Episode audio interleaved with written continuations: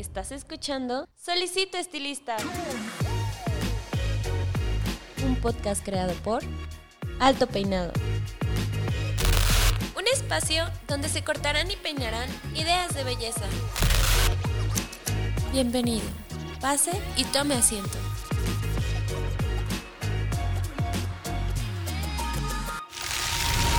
Este episodio es patrocinado por Cold Brush, la nueva herramienta de Babyliss Pro para obtener un cabello saludable. Cold Brush hidrata, suaviza y mejora la condición del cabello.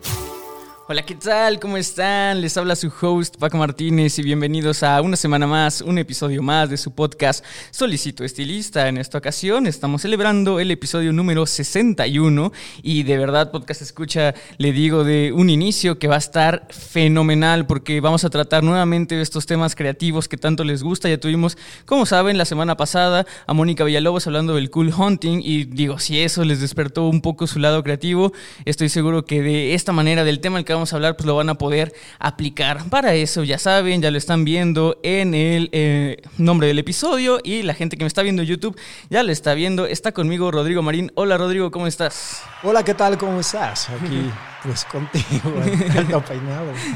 Sí, no, qué, qué, bueno que pudiste venir. Este, digo, hoy nos tocó ahí una manifestación en el aeropuerto. Sí, está cañona, ¿eh? y aquí el estudio de, de, Alto Peinado está muy cerca de ahí. Entonces, pues qué bueno que, que, que, no pudiste faltar y que estás aquí con nosotros, Rodrigo. Ya sabes, muerto, pero aquí estamos. qué bueno. Y pues bueno, digo, ya para la gente, este, ya sabe más o menos por dónde va el tema, pero antes de entrar, me gustaría que de una manera muy breve, para todos los podcasts escucha, que nos escuchan en Chile, en España, en, en Colombia también tenemos podcast escucha por ahí. Pues eh, la gente que no te conoce, ¿quién es Rodrigo Marín? ¿Qué hace Rodrigo Marín? Bueno, Rodrigo Marín es fotógrafo, makeup artist y stylist. Ok, ok. ¿Qué, qué fuiste primero de, de, todas esas tres facetas? Fui actor. Ah, ok. Sí, pero bueno, yo empecé desde los 14 años a tomar fotografías. Uh -huh. Me empecé a involucrar dentro del mundo de la moda. Uh -huh. Bueno, por mi papá, que mi papá trabajaba en Editorial Armonía, okay. donde hacían Kena y Barbie. Entonces yo corría eh, dentro de los pasillos ahí, sí. Bueno, me metía como en los estudios de fotografía. Conocí a Max Clemente, uh -huh. que era el fotógrafo que hacía las portadas de Kena. Luego también conocí donde hacían como todas las maquetitas de la Barbie conocí a la, la, diseñadora, era mi amiga Nuria, okay. que fue como, como, la que me inspiró mucho también. Yo quería ser diseñador uh -huh. y los estoy haciendo porque tengo también una línea de ropa. Okay. Entonces la diseño, la pinto, la hago de muchas cosas. Uh -huh.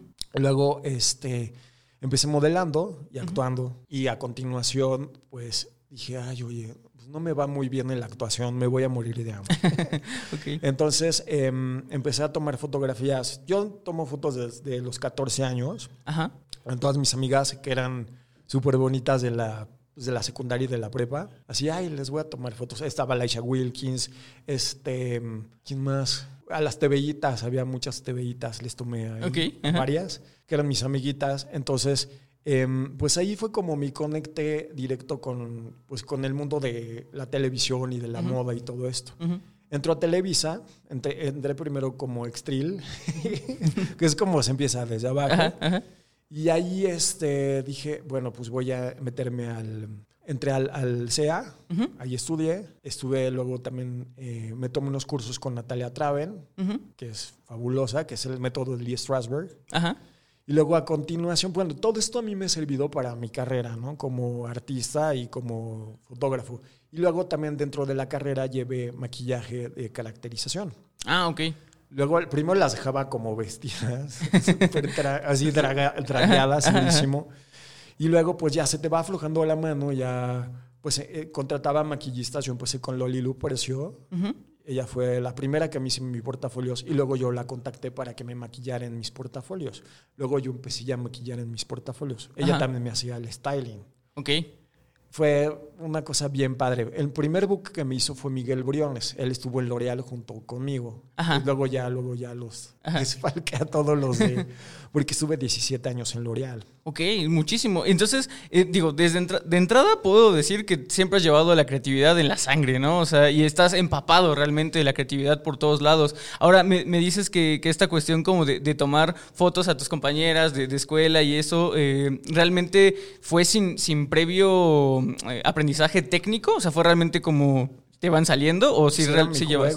Ah, ok, o sea, realmente sí ya era y, y te salía perfecto y ya después de eso tuviste eh, aprendizaje técnico. en Ya la después fotografía? estudié, entré a la Escuela Activa de Fotografía, que era la única escuela que existía en esa época, en los noventas, Ajá. para entrar a todo lo que es el tecnicismo. Ajá. Entro, eh, primero estudié primero, segundo, luego me mandan a quinto, y luego a séptimo y luego me odiaron, porque yo ya sabía muchas cosas, Ajá.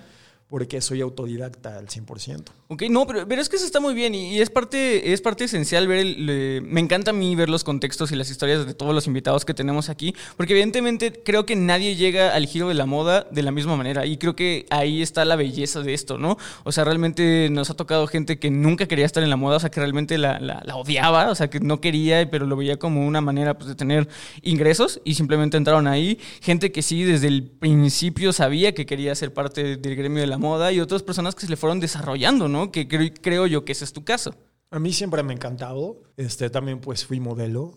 Ah, claro, sí. Entonces, pues, y, y evidentemente creo que eso también deja ver mucho y, y te empapa sobre todo a la hora de dirigir, ¿no? A tus modelos. Por supuesto, porque también tienes que estar frente de la cámara, no nada más atrás. O sea, para, porque es una conexión que ahora sí que estableces con la modelo o con la- el modelo. Ajá. Entonces, o con el actor. Entonces tienes que hacer un, un hilito, ¿sabes? Sí, sí. De conexión como de, ahora sí como la palabra vulgar, hazle el amor a la cara. es Sí, real, sí, sí. sí, sí. Entonces es muy bonito esa, esa conexión, lo que tú quieres comunicar con una imagen. Sí. Y, y dentro de todo esto artístico, a ti que te. Porque, por ejemplo, me dices que era, que era tu juego el hecho de tomar fotos, ¿no? O sea, siempre lo viste realmente como con estos ojos de esto es un hobby, esto es algo que me gusta. Encontrabas en el arte y en las expresiones artísticas algo que te llenaba. ¿Qué es lo que encontrabas dentro de todo esto? Yo, bueno, tenía, bueno, cada vez que yo ve, hacía una foto que me, como que me, no sé, a mí las fotos que yo tomo son como, yo siento muchas cosas, me comunican muchas cosas. Yo, se me enchina la piel cada vez que veo una, no sé, una modelo así espectacular. Y la- te digo, el hilito es así como, es magia pura. Sí, no, o sea, exactamente, te da como, o sea, realmente si tienes esta noción de, de- del gusto catártico, ¿no? De- del arte. Y eso es muy padre. Estaba leyendo, eh, aquí en, podcast, en, el, podcast Solicito Estilista nos gusta recomendar libros. Entonces les tengo otro podcast escucha esta semana. Estoy leyendo eh, un libro que se llama ah, How to Think About Sex, cómo eh, pensar ah, sobre el sexo. Y lejos de lo que se podía pensar así como un tema tabú, realmente lo que te, lo que te incita o lo que te enseña es cómo el erotismo va mucho incluso ligado con el arte. O sea, de hecho es casi inseparable. Y, lo que expresan ahí, que es algo que yo quería preguntarte a ti, porque creo que es una definición con la cual tal vez yo no comprendo, pero me gusta cómo lo expresa el autor, es que en el arte encontramos siempre el gusto para lo que nos hace falta. O sea, realmente el arte, como el erotismo, como el sexo, nos complementa, ¿no? Yo, yo siento que realmente no es que nos complemente ni que nos haga falta, simplemente es como una expresión eh, de, de gusto, o sea, simplemente por simple deleite, ¿no? ¿Tú qué piensas de esto? Bueno, para mí, o sea, por ejemplo, los looks, Ajá. pues en todo se vende sexo realmente. O sea, los looks que, bueno, yo trato de hacer son como de, pues, de estrella porno. Ok. O sea, muy glamoroso, muy Pues no, stage, algo muy... como muy sexoso. Ok. Hay que vender sexo, es lo que tú vendes. Porque a fin de cuentas, pues es lo que mucha gente busca, ¿no? Como llegar a esa parte íntima. Sí, sí. Ok, entonces siempre vas con ese reflejo muy, con el approach eh, eros a, a- a hacer tu book, ¿no?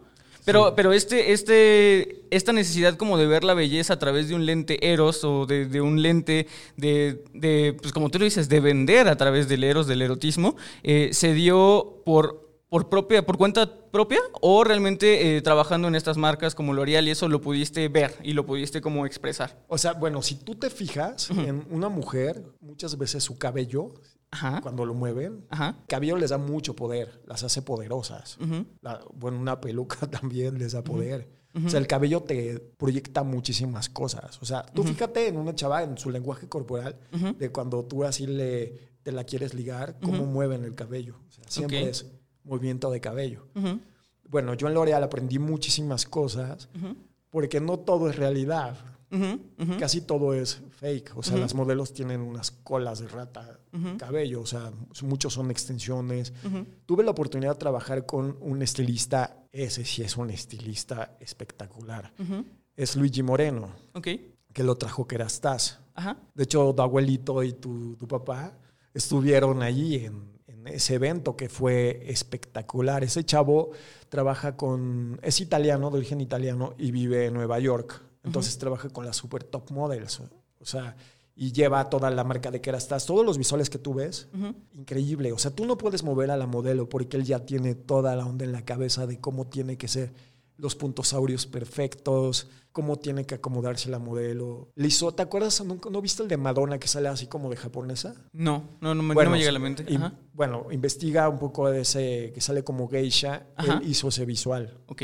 O sea, eh, de verdad, así fue un homenaje, bueno, más bien un homenaje, algo delicioso, Ajá, ajá. el haber trabajado con ese chavo. Yo aprendí muchísimo. Te estoy hablando de esto que fue hace 18 años. Ajá. No, y, y mencionas algo muy importante que es eh, lo que es fake, ¿no? Lo que es no real. Y creo que eso es algo que a mí me gusta mucho de las colecciones. Eventualmente cuando vienen las colecciones, eh, si es realmente un prototipo de belleza, yo siempre lo he dicho y creo que lo mencioné en algún Beauty Bits, una cápsula que tenemos también aquí en, en el podcast, que realmente la belleza empieza siendo un prototipo, de ahí lo que buscas es que sea un tipo, la gente cuando llega a ser un estereotipo es cuando ya está mal porque se vuelve la moda caricaturesca, pero eventualmente todas es- estas colecciones que presentamos en la revista Alto Peinado vienen siendo prototipos, prototipos de belleza, prototipos muy creativos y de ahí es que mucha gente nos dice, es que eh, yo veo la revista y veo estos peinados impresionantes, pero no sé cómo puede llegar una clienta a, pedírmelo, ¿no? Hemos hablado muchas veces que realmente esa no es la función, la función es agarrar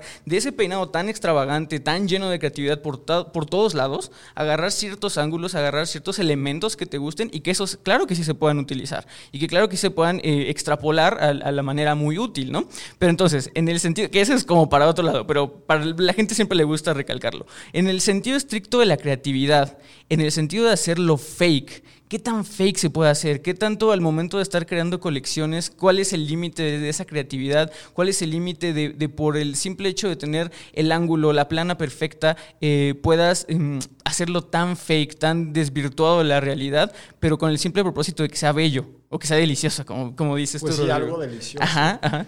Mira, este, ahorita em, ya todos los... Hay muchísimos tipos de, de belleza. Ajá. Porque está la mujer manchada, la- bueno, la que tiene como vitiligo, como la rara, como la de los dientes abiertos, con pecas. O sea, ya, o la queer. O sea, hay muchísimos tipos de belleza ya. O sea, todos somos bellos, todos somos perfectos dentro de la fealdad, ¿no? Porque, bueno, seguimos como, como unos ciertos, em, no sé, o sea, hay unos estereotipos, pero ya se rompieron. Ahorita ya los hombres se ponen uñas, se pintan las uñas, este, traen vestidos, o sea, ya es de todo, ¿no? Ajá. Ya, se ro- ya, ya no importa. Ujú. Y pues está así.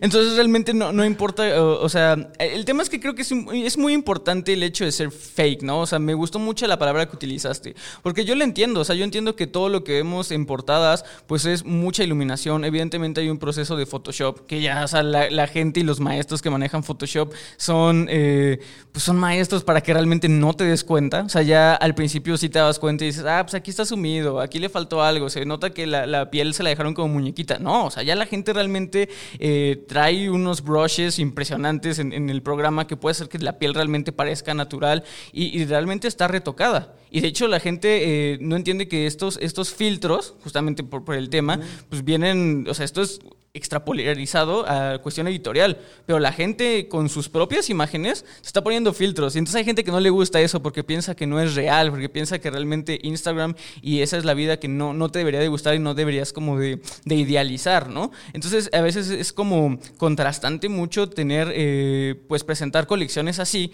porque hay gente que no le gusta, ¿no? Pero evidentemente tú como creador de colecciones y que, y que ves que, que realmente puedes resaltar algunas facciones sobre la belleza y como tú dices, que dentro de la belleza hay tantas cuestiones más de lo que es bello, que, que qué es lo que puedes hacer para decirle a esas personas que, que esto está bien y que también lo natural está bien, ¿no? Sí, claro, o sea, ya ahorita ya es, por ejemplo, Victoria's Secrets ya cambió todas sus modelos. Ajá. Ya despidió a todas las Angels. Bye. Y ahorita ya vienen como gente más real, ya vienen más carnosas, viene de todo. O sea, ya es algo, algo más aterrizado dentro del, del mundo del- de, la, de Victoria's Secrets. Sí, entonces creo que eh, creo que es un muy buen momento para que la gente empiece a hacer colecciones porque ya no está este estándar de tener a la modelo perfecta o de tener lo- las, las proporciones perfectas o la iluminación perfecta. Creo que realmente la gente se está dejando ver eh, que hay algo más allá de la simple estética eh, mainstream, ¿no? Entonces Sí. vamos a entrar a- al mundo ahora sí de cómo hacer colecciones cuando ahorita creo yo que es el momento para hacer colecciones, ¿no? Entonces dentro de tu pericia, ¿cuál sería el primer paso que alguien quiere? Viene la inspiración. Ok, la inspiración. Te puedes inspirar en una película, te puedes inspirar en, no sé, hasta en un- una rebanada de pizza. Ya la inspiración de tus sueños es ilimitado. Ajá. O sea, no copies, inspírate, nada más. Retoma tus elementos, ve a recopilar información. Otra, otro paso muy importante dentro de, de la creación de una colección, tienes que buscar la paleta de color. Ok. Dentro de la paleta de color, cada color te dice qué es. O sea, por ejemplo, el morado o el como lilita es transmutación o el color de la locura. Ok. Hice una colección que creo que pues la que fueron ustedes, que fue la de mecánica. Esta es una, eh, fue una colección inspirada totalmente. Yo nunca había visto la película. Ok. Fue la primera película que vieron mis papás. Ok. O sea, ¿cómo viene todo esto? Ya después yo ya la vi. Ajá. Yo la vi nada más una vez así como muy ligerito, no presté atención. Nada más me clavé como en una colcha que me había gustado, que se en esa película, pero no había visto realmente la historia. Ok. Ya después, cuando ya empecé a reunir a todos mis elementos, o sea, busqué, ah, mismo, yo ni sabía qué iba a hacer. Ok. Llegó todo así. Muy pum. espontáneo. Sí. Ajá. Entonces dije, yo quiero hacer una colección. Entonces busqué la ropa, busqué la locación, busqué a los modelos, pero los modelos empezaron a llegar. Uno era, este, hace fiestas, que es Lolo. ¿Te acuerdas? Uno de Barbota, Sí. alto así como Teto. ese era Lolo. Era, es francés ese chavo. Ok. Y luego estaba otro muy bonito que es, este, ese es modelo y actor.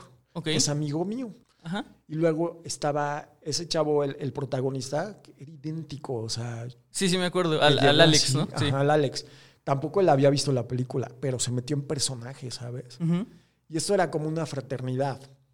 Entonces, eh, también vi otros elementos que era la leche. Entonces puse tres copas de leche y un puerco, porque eran realmente gente que estaba, era esquizofrénica, Ujú. tenía problemas de, pues eran como loquitos, ¿sabes? Que estaban, eran como los chavitos que, que tienen problemas de, de- con la sociedad. Y luego entre ellos, pues se matan, ¿no? Entonces fue como, igual, hice, ya después de todo esto, ya que vi la película y todo eso, empecé a crear todos los colores, porque ya viene la edición. Ajá. Toda la ropa, por ejemplo, eh, busqué unas de Nosoclo, otra ropa mía, este, unos zapatos que me compré en, que eran los, este, hay, eh, bueno, se llaman TUC, estos son TUC, se- la Ajá. marca TUC, Ah, ajá. que son los, eh, no me acuerdo, son unos zapatos, los que traigo estos. Este, Creepers se llaman, Creepers. Ah, Así ok. se llaman, que estos vienen de la Segunda Guerra Mundial, eran los que usaban los chavitos. Conseguiste los, los creepers, conseguiste estas botas Ah, sí, que ya se las. los compré en una tienda que se dedica exclusivamente a todo lo que es rockabilly. Ajá. O sea, estos como viven como en la Segunda Guerra Mundial, o sea, los 50, 60, así Ajá. viven Sí. esos chavos. Están en el centro. Ujú. Un día se llama La Onda el lugar. Es un amigo mío que compra, compra antigüedades. Y Ajá. dice, ay, ya me quedan nada más esos zapatos. Juegan, me los llevo. y pues llevaba, me llevé dos pares de zapatos de, de los Creepers. Se los puse también a estos chavos. Armé todo el vestuario.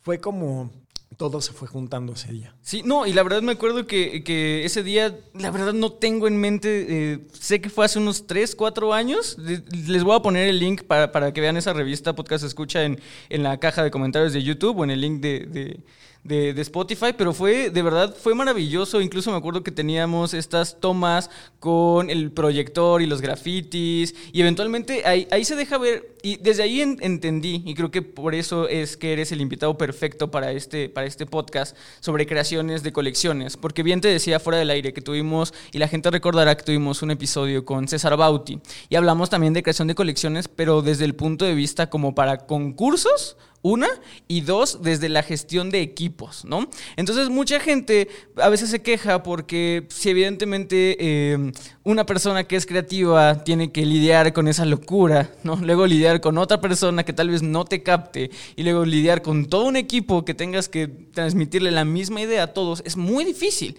Entonces, cuando yo vi que una sola persona estaba realmente poniendo, eh, armando este rompecabezas creativo, que es lo de la colección, dije, wow, o sea, esto, eh, realmente cuando te vi dije, wow, esta es una persona muy creativa. O sea, Rodrigo es una persona que le salió esto y me acuerdo que nos comentaste cómo todo se fue, se te vino a la mente y tenías el lugar precioso. No recuerdo bien el lugar del bar, pero es un bar muy bonito ahí por la Roma.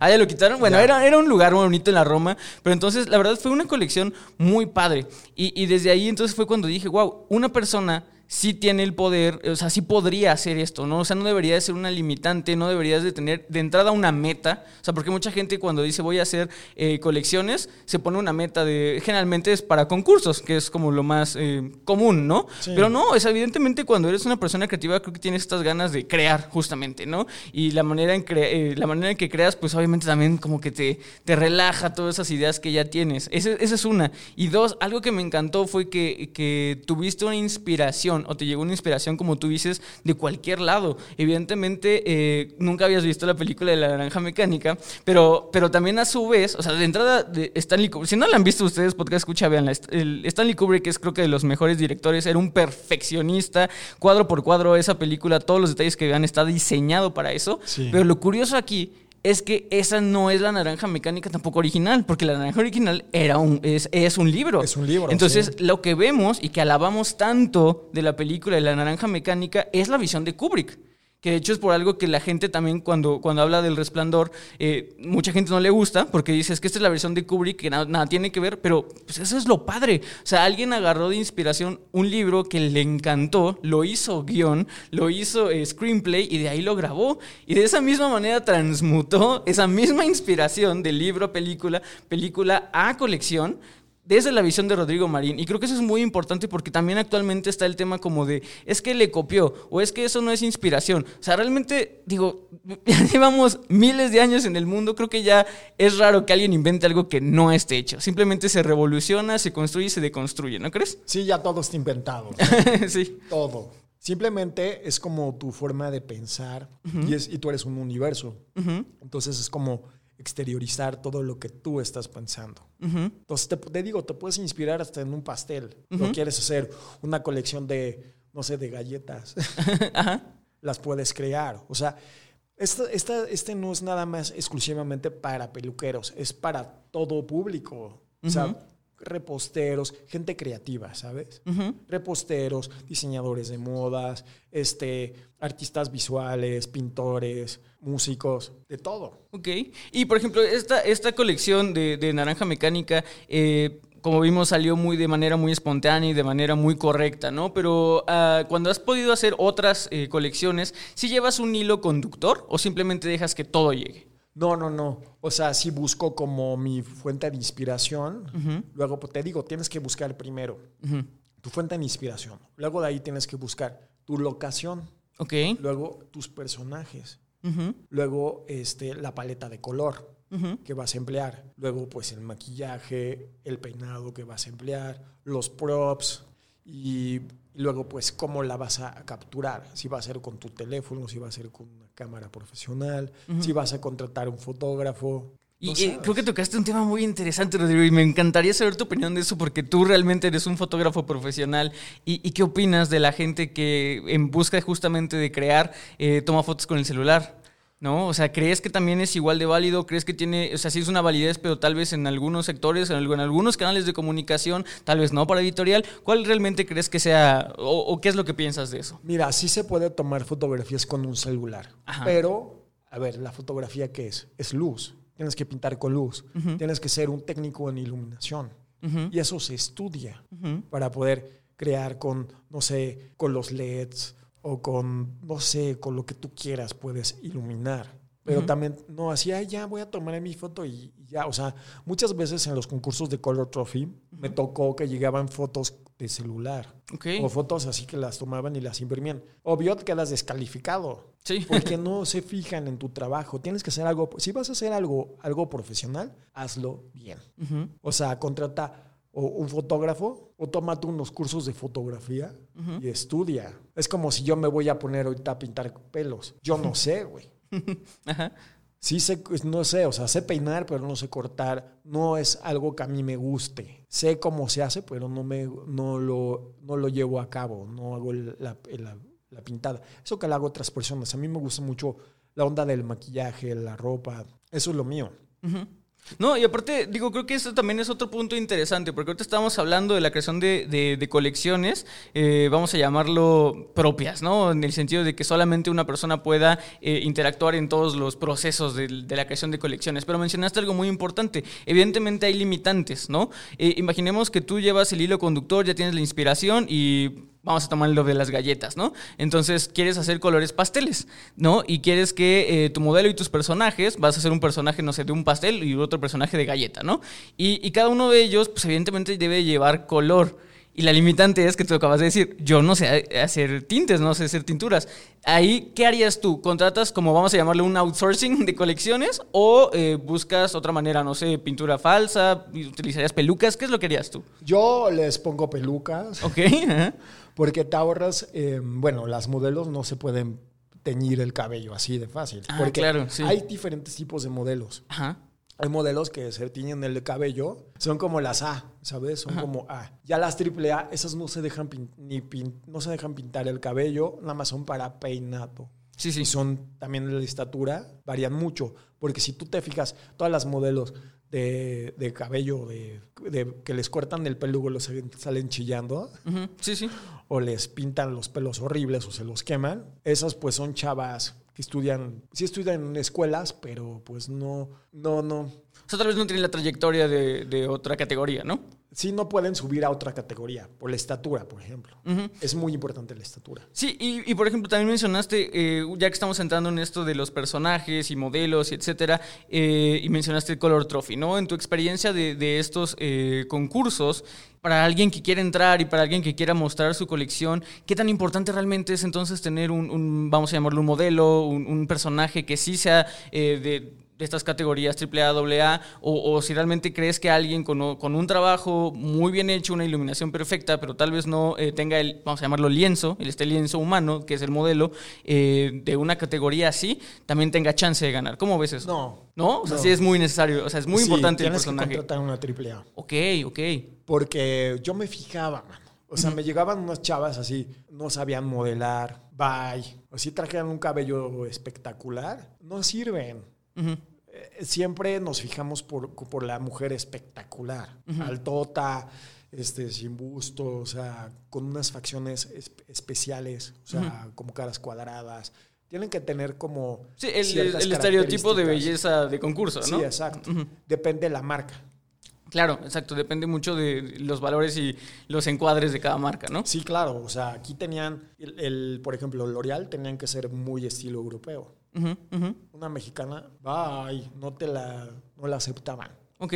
O sea, tienen que ser como más internacionales, no tan latina, no tan latinas. O sea, eso es, por ejemplo, para Rhythmix, sí, eso es latino. Ok. Pero L'Oreal profesional, no, que era. Eso era europeo totalmente. No, y esto es muy importante, digo, evidentemente creo que ya uno no controla cuáles eh, los parámetros que tienen cada ciertas marcas.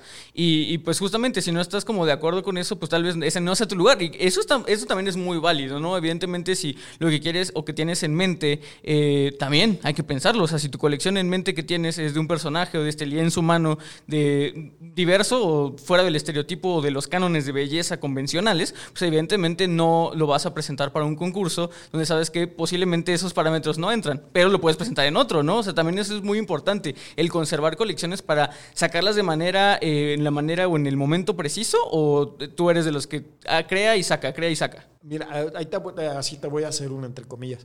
Una vez me tocó que en Vela me tocó un cuate que era un era queer, o sea, era un travesti y estaba dentro de los finalistas.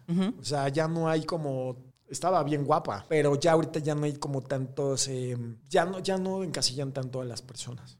Ya hay como más apertura, Claro. ¿no? Sí, no, y aparte, como tú lo mencionaste, evidentemente creo que eh, los valores globales y convencionales están dando una vuelta de tuerca a los paradigmas en donde realmente todo, incluso hasta la misma moda, va a ser genderless, ¿no? Y creo que es, es muy válido también entonces saber que si cuentas o si tienes algún conocido o contratas por outsourcing, como digo, de, de- de modelos, pues alguien con facciones andróginas, creo que también tienes una ventaja, ¿no? Ahí antes tal vez eh, dentro de ciertos parámetros podías decir, va, tal vez no acepten mi trabajo, tal vez no les guste mi trabajo, pero ahora podría ser también una ventaja competitiva, ¿no crees? Sí, por supuesto. A mí cuando me tocó modelar en un desfile que hici- hicieron de moda alternativa, yo en esa época salía, yo vendí muchísimos nerds, o sea, hacía muchos nerds. De, hice, Mr. Big, hice Humex. Muchos de los tetos que veían como en los 90 yo los hacía, o sea, los personificaba y me dejaron mucho dinero. Entonces, en esa época había una modelo que se llamaba la Vicky Fox. La Vicky Fox era un cuate de dos metros y medio, o sea, era una cosa enorme, era más alto que yo, era gigante, yo soy gigante y era así igual. Y era de las primeras, ahora sí que travestis de- de antaño. Entonces es como un comentario de, pues, de las queers, desde los 90 ya había. Sí, exacto. Mucha gente piensa que, que la, la inclusión, digo, la, la inclusión ahora es muy eh, abierta, pero evidentemente sí tuvo su momento eh, exótico, ¿no? O sea, que realmente era algo que, vendía. Digo, que bueno que ya no es así, que bueno que ya estamos en el 2021 y ya cualquiera puede llegar y así, pero evidentemente eh, para el tema del arte y de crear el arte, pues sí creo yo que, que- deberíamos de estabili- estabilizar, o más bien no estabilizar, buscar una sincronía entre lo que estamos buscando, las personas, el maquillaje y todo eso. Ahora vamos con esa cuestión, el maquillaje.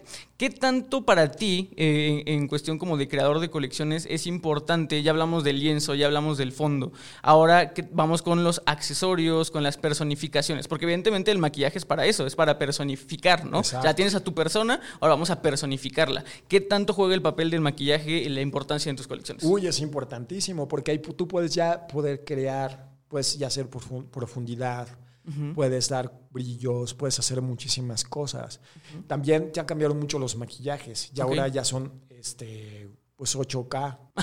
Ya se ven 8K. mucho más. Ajá, ajá. Porque al momento de tomar tú ya la foto, si te fijas, antes eran como muy plastudos. Ahora ya Sí. cambio, ya tiene que ser mucho más natural. El poro se tiene que ver más fino. Tienes que meter los que son los primers o fijadores, que están espectaculares los fijadores. Hay una marca con la que yo trabajo mucho que es Nuestro Secreto. Es una tienda bien buena que traen a Jeffree Star, traen a- tienen muy buenas marcas y se la recomiendo bastante. Ok, entonces eh, también sientes que, que evidentemente vienes haciendo colecciones desde los noventas, ¿no? Y, y puedes ver entonces sí una evolución de, de la creatividad, ¿no? Fíjate que mis fotos este, se han caracterizado como mucho, han, se han cambiado por épocas. Antes era súper minimalista, luego me fui haciendo como más estrambótico, luego pues otra vez estoy regresando, pero lo que yo creo que lo más difícil es encontrar tu propio estilo. Di- que digan, ah, esa foto es de Rodrigo Mar, ¿no? O de fulanito de tal. Eso es lo más complicado, crear tu estilo. Por eso te buscan, Sí. por el estilo que tú vendes. Y, y- y ahorita en qué etapa estás, Rodrigo? O sea, porque eh, hemos hablado en, en- en- en otras cápsulas y hemos ah, hecho análisis de, de cómo va cambiando ahorita la moda. De hecho, tuve un beauty beat sobre la película de Cruella. No sé si ya tuviste la oportunidad de verla. Es- Este, no, ahorita Está en no Disney. Bueno, tiene una representación muy, muy padre de lo que es el punk de los años Ah, sí. eh, 70s, pero muy bien aterrizada lo que puede ser la nueva ola del punk en este 2020. ¿Y por qué digo que puede ser? Porque realmente no sé tú, y creo que esa es la pregunta, cómo estás viendo o hacia dónde va eh, la tendencia de la moda, pero venimos de una época de casi unos 15, 10 años de mucho minimalismo. O sea, y lo ves no solamente en la moda, lo, lo vimos en, en- en la tecnología, o sea, mientras más eh, tonos lisos, cosas mate, empezamos a ver como destellos del rose gold, de, de- del rojos, pero evidentemente seguían siendo tonos que, que buscándole, buscándole eran muy neutros. O sea, por más que te lo quisieran vender como algo muy vibrante o muy nuevo,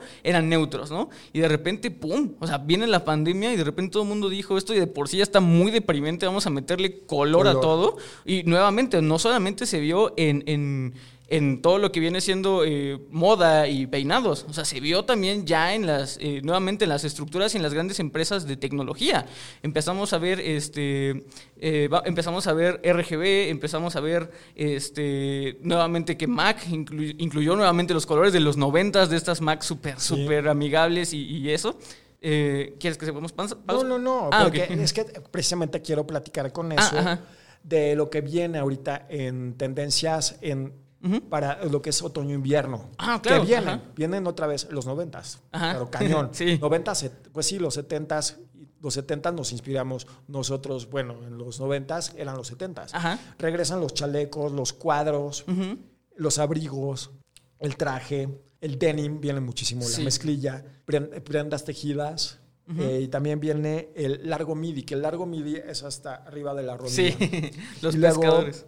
Los mix de estampados. Ok. Eso es lo que viene ahorita Ajá. para otoño-invierno. Pues para que veas, y también es mucho como la moda reciclada. Sí. Entonces no tires tu ropa, vuelve a utilizar. También hay que ser amigables con la naturaleza. Es justo, o sea, creo que todo esto de los valores, eh, tanto de ser genderless como de ser eco-friendly, sí pega. O sea, me encanta que la gente lo ve como una, como una minoría y muchas veces les hace el feo, cuando realmente sí. Si algo ya trae voz, si algo ya está muy, muy en una cámara de eco, quiere decir que no es minoría. O sea, es, es la tendencia. Creo que mucha gente es muy renuente a las tendencias y muy renuente al cambio, pero justamente creo que esa es la pregunta. Tú como creador de colecciones no puedes hacer eso, ¿verdad? O sea, que alguien que realmente quiera, quiera crear una colección no puede darse el lujo de decir, voy a crear eh, algo que hubiera hecho en mis, eh, hace 10 años, ¿no? O sea, yo, yo estoy casi Sí entrando a mis puedes 30. hacer. Sí, sí lo puedes hacer. Ahorita ya está pasando eso. Ajá, ajá. Muchas marcas o firmas ya no están respetando las, eh, todas las tendencias. Ok.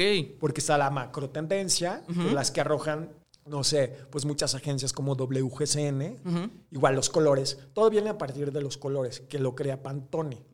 De Pantone es de ahí. Todo es como, de- tanto temas como sociales, económicos, mundiales, de cómo está la gente. Entonces Sí. tienes que aventar. Por ejemplo, el año, creo que no sé si es el color del año, este es como el lila. Sí, ajá, es como, sí, como Porque azulito, ¿qué es lo rosita. que te da, te da como tranquilidad, o sea, relax, maestro. Es eso. Esos son los, los colores que vienen ahorita. Entonces, te tienes que adaptar y tienes que utilizar ese tipo de tonalidades. Aunque tú puedes crear tu, tu, tu paleta de color, tú puedes crear todo lo que tú quieras. O sea, Exacto, creo que ahorita, eh, como bien decíamos, creo que el cielo es el límite, creo que estamos en la mejor época donde realmente, como tú decías, creo que incluso la macromoda o esta, esta moda que muchas veces es impuesta, creo que está quedando muy rezagada. Con, con las grandes corrientes eh, sociales, sobre todo en, en generaciones, ¿no? O sea, yo digo que, que creo que la generación que es clave puede ser como de los 45 para acá, está muy marcada con los de los 45 para allá, ¿no? O sea, realmente creo que sí traen poco a poco y mientras más te acerques a los chavitos de 20, de 15, traen muy revolucionado lo que es la moda, cada uno está buscando un nicho, creo que eh, he podido hablar con muchos de ellos y, entre todos salen las pláticas de individualidad, o sea, creo que, creo que eso es algo muy bonito, ¿no? Que es algo que tú decías, encontrar tu estilo, creo que ya no solamente aplica a creadores de contenido, ya no aplica solamente a personas que se dediquen a la moda, ahora la- las personas, el público final per se, quiere buscar una individualidad y creo que, creo que esas, eh, esas tendencias o esos valores se van a extrapolarizar a mi, a mi generación, tal vez, tal vez incluso lleguen a tu generación y, y todo mundo busque una individualidad y eso va a estar muy padre porque se la van a poner muy difícil a las grandes marcas para generar una, como tú dices, una macromoda, ¿no? Entonces creo que es un, un excelente momento para que todas las personas que tengan esta eh, necesidad de crear, pues avienten a hacer una colección porque tú no sabes a quién le puede gustar, o sea, realmente hay tantos nichos y hay nichos del nicho que, que tú no sabes a quién le puedes llegar, ¿no? y recuerda que una colección es que tienes que sacar para todos los estilos. No es nada más sacar un solo estilo. Tienes que sacar todos. Tienes que sacar para los clásicos, para la natural, para la, la romántica, para la rockera. O sea, tienes que abarcar de todos. Es una, una colección realmente. ¿Y cómo lo logras? Porque, o sea, realmente si, si estamos hablando o hablábamos de que tenemos como este hilo conductor, que, que tal vez eh, yo, tal vez si, si hiciera algo así, me estancaría solamente en querer hacerlo de un modo. ¿Cómo, cómo logras esa eh, simbiosis eh, de, de juntar todos los estilos eh, de una sola idea? Ve, mira, por ejemplo, ahí te va este Gucci, que es lo que tiene. Ahorita se está inspirando mucho como en los 70s. Así de, ay, súper romántico, hippie toda la onda. Pero si te fijas, toda la ropa es como de los, pues, de los, de los abuelitos, es como moda reciclable, reciclada. Entonces ya nada más intervienen y órale, ¿no? Eso tú puedes también crear tus, tus propias colecciones así. Entonces, pues sí te tienes que inspirar como en, no sé, en la natural, o sea, una chava que, es, que le vas a vender. Tienes que venderle para todo tu público, para todos los que te van a comprar. O sea, porque no sé, o sea, tienes a una, no sé, una ponqueta, pero clásica, ¿no? Sí. Entonces tienes que inspirarte. Si tu línea es toda ponqueta, pues lo tienes que tener para todos los nichos. Ok, ajá. O para la super extrafalaria, ¿no? Sí, sí. O la, la ñoña, pero es ponqueta. Entonces, Una combinación extraña, pero sí, sí la veo también. sí hay, hay mucha combinación. Tienes Ajá. que crear para todos, todos los nichos. Ok, y, y siento que también es una, una labor difícil, más o menos hablando de tiempo, desde el momento en que te llega la inspiración al momento de crear. Porque me imagino que la publicación, como ya habíamos visto, no sabemos si, si lo sacas en ese momento, si lo sacas después. Pero el momento en que tienes la idea y el momento en el que tomas la última foto, ¿cuánto tiempo más o menos dejas pasar? No, yo no dejo pasar mucho tiempo. Ah, nada. Porque a mí me pasa algo. Yo me aburro. Ok, Yo digo, ah, ya, o sea, lo subo y ya, o sea, ya no me causa como emoción. Porque yo soy de momentito, o sea, de, tiene que ser, en ese momento tiene que ser como todo, o sea, todo es en caliente. Porque si no se te van las, las musas. ok. O ajá. te quedas que no, no llegan las musas y ya te quedas así de a dónde me voy, ¿no? Y sacas algo, hay un bodrio.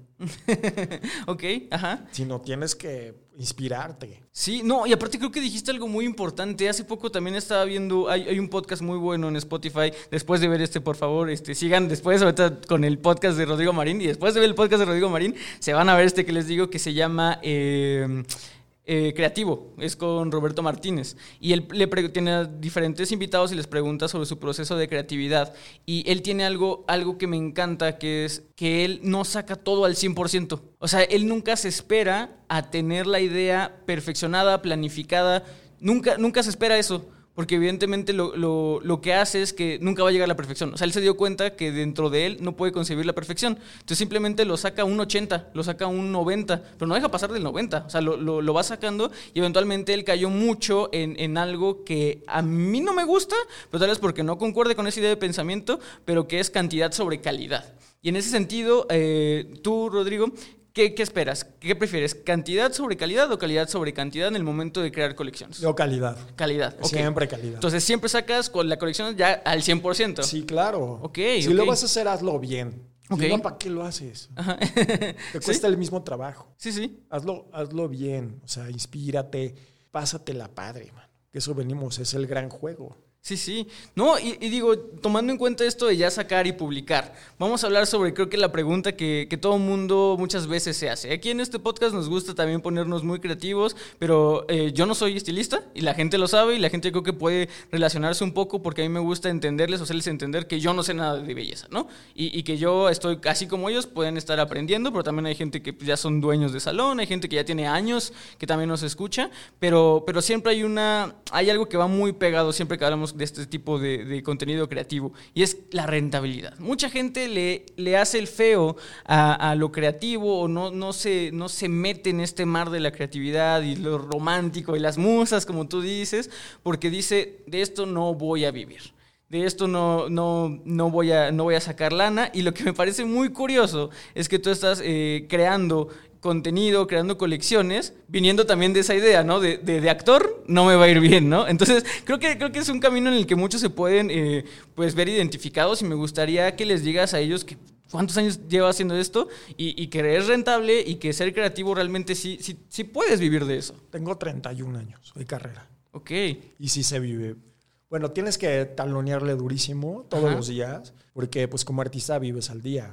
Ujú, Pero también tienes que tener tus ahorrados, invertir en, en, no sé, en otras cosas. Yo me di- diversifiqué. Ahorita con la pandemia saqué Sí. mi línea de ropa y ahorita pues ha ido como evolucionando. Ahorita saqué toda mi línea súper minimalista, pero cañón. Que, pero es un minimalismo como muy oriental.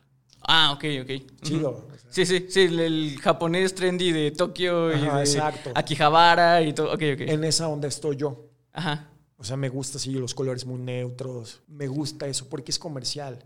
Y ahorita mucha gente, pues yo tengo muchas clientas que son pues como alternativas. Entonces es mi nicho.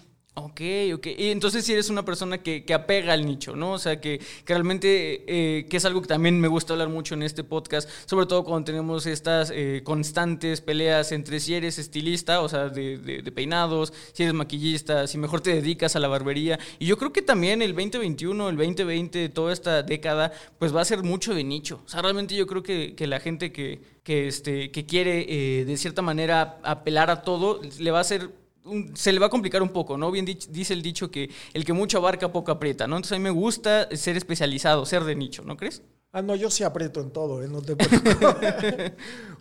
entonces, realmente tú sí sientes que, que, abarcar mucho del mercado sí puede llegar a ser también entonces producente, no buscar un nicho. No, o sea, puedes abarcar muchísimas cosas Ajá. para donde te dejes, ¿sabes? Mira, por ejemplo, Ajá si yo no tengo de, fotografía, tengo de maquillaje o tengo ropa. Sí. Hago de todo, mano. O hago también dirección de arte o producción de televisión. Ajá. Hago de todo. Ok, entonces, o sea, realmente lo de, lo de hacer colecciones, pues sí, eh, pues es otro paso, ¿no? Es realmente otro, otro bracito más para, para ver y, y, dejar ir como esta persona creativa, este Rodrigo creativo, y pues ver de ahí de dónde se saca realmente lo que es rentable, ¿no? Sí, claro, porque puedes sacar tu línea de maquillaje. Ok.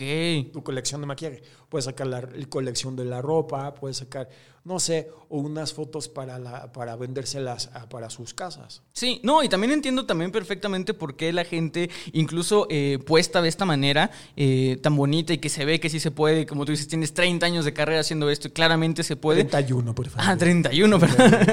pero 31 años de carrera haciéndolo eh, y obviamente me, me, queda claro que sí se puede, pero hay gente que no le gusta eso, ¿sabes? No le gusta el que, que un día un proyecto sí deje y el otro día otro proyecto no deje. Hay mucha gente que es muy below the line, ¿sabes? O sea, todo el tiempo está sobre el mismo proyecto y, también se vale, ¿no? Entonces, digo, creo que eso, eh, eh, me encanta esto de todos los invitados que vienen aquí a Solicito Estilista porque evidentemente nos deja ver que, que, esta, que este giro, que esta industria, no solamente se trata de, de cortar y peinar, no, o sea, da para todo. Y hemos, hemos visto cómo incluso en otros campos que no tienen absolutamente nada que ver con, con el estilismo se puede aplicar. También tuvimos a un, a un yogi. Tenemos una persona que, que, enseña yoga y nos enseñó sobre meditar y sobre cómo ambientar los espacios. Y evidentemente te das cuenta que sí, o sea, vivimos en un compilado de cosas y que no todo es blanco y negro. Vivimos en una marea de tonos grises toda la vida, ¿no? Y, y creo que eh, también dentro de esto de las colecciones hay para todo, ¿no? O sea, habrá gente que tenga tu método y siga tu método, habrá gente que le gusta el método que tuvimos con César Bauti, habrá gente que tenga algo completamente distinto, ¿no? Y eventualmente creo que todas son válidas y creo que, que, que, cualquiera que, como tú decías, para donde jale, ¿no? Para donde se adapten, pues es, es, a donde tienen que ir. Pero la visión de Rodrigo Marín, para la gente que me está escuchando y que le gustó, pues qué mejor que lo empiece a intentar desde ahorita, ¿no crees? Pues claro, porque acuérdense que tiempo es dinero. Uh -huh, y sí. pues nada más tenemos una vida y hay que aprovecharla y hay que generar ingresos, porque pues hay que comer. Sí, exactamente. Y a veces, eh, pero también justamente dentro de, de, este comer creo que también está el, el, alimentar el alma y veo que tú siendo una persona tan creativa es lo que haces, ¿no? O sea, creas para ti, me, me gusta que, que, deja, que dejas ver que creas para ti y creo que eso está muy chido porque eh, qué mejor que ser rentable algo que inicialmente era tuyo, ¿no? Para ti. O sea, creo que eso es muy bello, ¿no crees? Sí, claro. O sea, yo por ejemplo cuando hice la de mecánica, ahorita voy a sacar otro okay. que va a ser inspirado todo en los años 20. Ah, ok. Ser Art Deco Art Nouveau. Entonces, eh, pues... Muy elegante. Sí, voy a empezar a sacar toda, el, todo, todo, toda la inspiración. Ya tengo a mi modelo. Ajá. Voy a sacar dos modelos, una hombre y una mujer. Ok. No, y la verdad es que digo, aquí en Alto Penado le esperamos con ansia a ver, eh, a ver si por ahí pues, te podemos publicar en redes sociales o ya ahí por ahí ves con el, con el equipo técnico. Ah, que, claro que, que se los puede. voy a invitar. Ah, muchísimas gracias, Rodrigo. Y no, y va a ser muy interesante porque digo, si son los años 20, digo, estamos celebrando 100 años que pasó eso, ¿no? Entonces va a ser muy interesante ver eh, cómo se adapta un, un, estilo de hace 100 años a la época moderna o va a ser muy fiel al estilo. Eh, no. No. Voy a hacer okay. los años 20 traídos a esta época. Perfecto, perfecto. Si te fijas, en los, siempre en los 20 hay pandemias. Ah, ok, no sabía eso. Entonces voy a sacar como mis cubrebocas. Ok. Pandémicos. Ok, ok. Porque hay unos, eh, unas imágenes, de hecho, en internet que hay como con conos. O sea, -huh. la gente se inventaba para no infectarse. Uh -huh, Entonces uh -huh. voy a sacar como ese tipo de inspiración. Va a regresar como mucho la elegancia. Ahorita no les puedo decir que vienen para, o- ahora sí que primavera, verano 22. No les- ya, bueno, les voy a dar como un tipcito. Por favor, y atentos. Rock and roll. Entonces, para que se vayan por esa onda, ya regresa como todo lo que es el glamour de, de esa época. Los Roaring Twenties, ¿no? Por ahí sí, decían. viene todo esto. Ok, ok. O sea, regresan los creepers durísimo. Ok, ok. Regresa mucho como las faldotas, los abrigos, o sea, regresa el glamour. ¿Por qué? Porque pues, necesitamos arroparnos, nece- necesitamos como cobijarnos, sentirnos protegidos Sí, sí. y sentirte como confortable, como ya va a regresar lo chido otra vez. Qué, qué- qué bonita manera de ponerlo eso de sentirse arropado, de, de sentirse confortable con la moda, porque es algo que nuevamente creo que las generaciones eh, más jóvenes lo están viendo, ¿no? No sé si te has podido ver estos, estos debates sobre si los skinny jeans deberían de seguir, porque es algo que nos tuvo, los pantalones entubados era algo que a mucha gente no le gustaba, que lo utilizaba por ser estilizado, pero que realmente nunca se sintieron muy cómodos en ellos, entonces por eso están ahorita los mommy jeans, o nuevamente los pantalones acampanados, tú bien lo dijiste, los pescadores, la gente utiliza, utilizando todo baggy, ¿no? Y lo vemos en celebridades como Billie Eilish, eh, Zendaya, también Rihanna, ya está muy, muy cómoda, Todo evidentemente. es oversize. Exacto, todo es oversize. Entonces creo que, creo que justamente qué bonito va a ser entrar a, a esa nueva generación, a esa nueva vertiente, revolución de la moda, donde vamos a estar muy cómodos y donde vamos a estar buscando, eh, como tú decías, a- arroparnos de la moda, ¿no? Que nuevamente nos sentamos seguros en ella.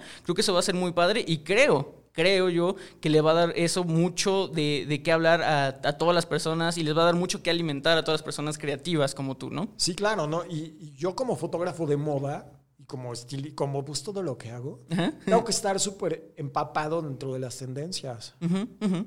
O sea, imagínate un fotógrafo de moda que no sepa de tendencias, o sea, chavo, estás perdido. Sí, ¿no? no, creo que sea tal vez tu lugar, ¿no? No, o sea, sí te tiene- tienes que tienes que, o sea, un fotógrafo es- tienes que estudiar todo el tiempo porque vienen nuevas tecnologías, vienen- nuevos retoques, o sea, no es diferente, es diferente ahorita el retoque que yo hago que hace 10 años. Claro, sí, sí, sí. Evolucionó todo, las máquinas, las cámaras, ahorita ya las cámaras te sacan unas cosas impresionantes.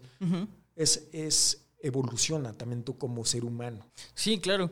No, y, justamente evoluciona todo, evoluciona la moda, eh, y el uno y el, alma también, ¿no? Y del alma salen todas las creaciones que evidentemente pasan los años y las ven en, en- ahora sí que en la calle, en todas las personas eh, de, de- de índole común, incluso hasta los más conservadores y godines, algunas veces avientan por ahí algo que vieron muy, muy, muy estrafalario hace unos años en alguna pasarela, ¿no? Entonces es muy chistoso cómo, cómo se transmuta la moda y pues qué bueno que... que gran parte de ese proceso de iniciación y de traer todo eso, pues lo traigan creadores de colecciones como tú. Entonces, muchísimas gracias, Rodrigo, por estar, eh, por haber estado aquí. Ya se nos está acabando el tiempo. Sin embargo, eh, me gustaría que terminaras tú diciéndole a toda la gente que todavía no se anima eh, a hacer una colección por X, Y, Z. Digo, yo creo que ahorita todo el mundo tiene un poquito de tiempo extra en las manos por, por el tema pandémico. Entonces, me, encantaría que toda esa gente que tiene ese bichito de decir, voy a hacer esto, pues lo haga y pues qué mejor de alguien que lleva 31 años haciéndolo, ¿no? Sí, no, ya ahorita en...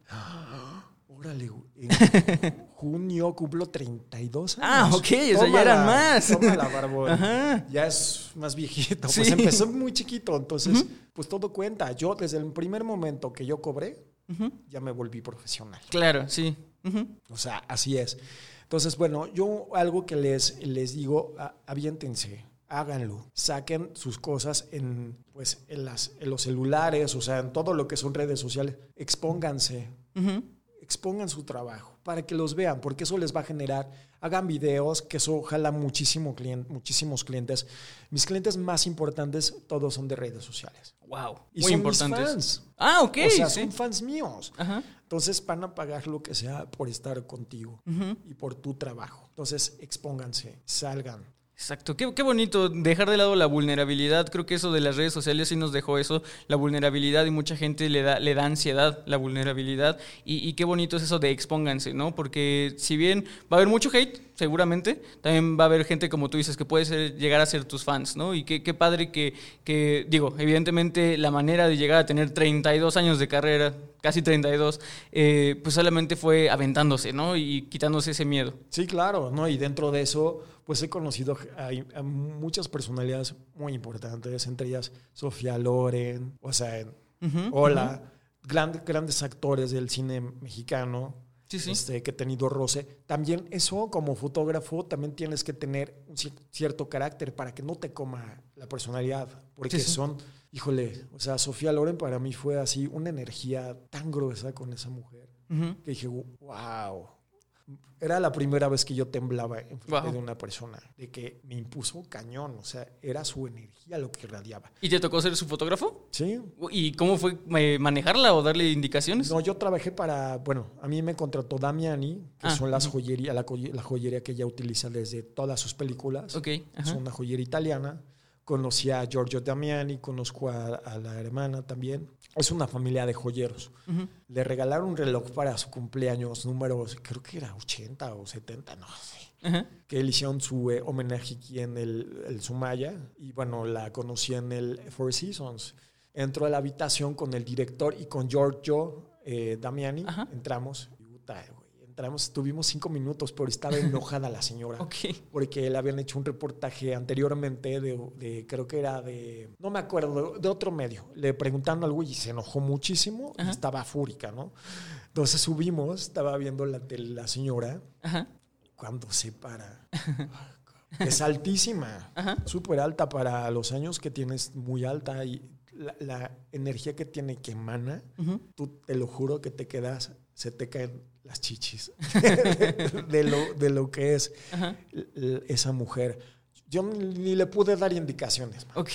de que lo nervioso que yo estaba ah, de pues ser- es, es una personalidad muy fuerte. man. Sí, no, y esas experiencias son las que justamente te dan perder, haber perdido el miedo hace 32 años. Entonces, digo, podcast escucha, si, si lo que necesitaba era un, un, un detallazo, un pantallazo de inspiración, espero que Rodrigo Marín o el, me- el método Rodrigo Marín de hacer las colecciones pues les haya interesado. Eh, para todo esto, ya antes de despedirnos, por favor, eh, Rodrigo, todas tus redes sociales, todos tus proyectos, dónde te pueden encontrar, línea de ropa, todo lo que Sí. tienes, tan, tan- una personalidad tan diversificada, pues todo, todos esos, eh, por favor, dilos dónde te pueden encontrar y ya para despedir este bonito episodio. Oye, pues muchísimas gracias por haberme invitado a, pues, a su podcast.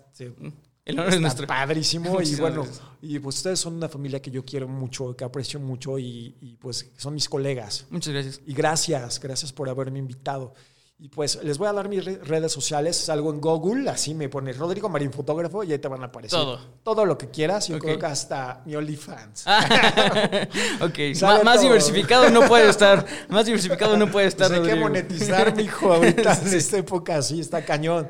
Entonces, eh, en- en- me pueden buscar en Instagram como Rodrigo Marín Foto y en Facebook como Rodrigo Marín Fotógrafo. Bueno, salgo en, pues en Google, ahí sale todo, todo. Ok, perfecto. Pues entonces ya saben, más fácil no pueden eh, contactar con Rodrigo. Entonces, pues digo, muchísimas gracias nuevamente, Rodrigo, por haber estado aquí con nosotros. Esperamos te, te tengamos en otro episodio, tal vez este, más dedicado a la técnica de fotografía. No sé, evidentemente, eh, pues digo, este podcast da para mucho, los temas hay impresionantes y de hecho lo que menos tenemos pues es tiempo, como puedes ver. Pero bueno, de nada, muchísimas gracias. Muchísimas gracias a ustedes, Podcast Escucha, y muchísimas gracias a nuestro patrocinador, Babilis Pro, por estar ya con nosotros eh, en este 61 episodio. Eh, Pues sin nada, más que agregar, eh, nos vemos la siguiente semana. Recuerden que ya casi nos acercamos al mid-season. Vamos a tener por ahí un descansillo, luego les estaré avisando cuándo. Pero bueno, ya nos eh, estarán escuchando nuevamente en un mes, tal vez. Y pues bueno, ese mes lo pueden utilizar para ponerse al día con todo lo que tenemos, con todo lo que tenemos para ustedes, sea en videos, sea en podcast, sea en cápsulas,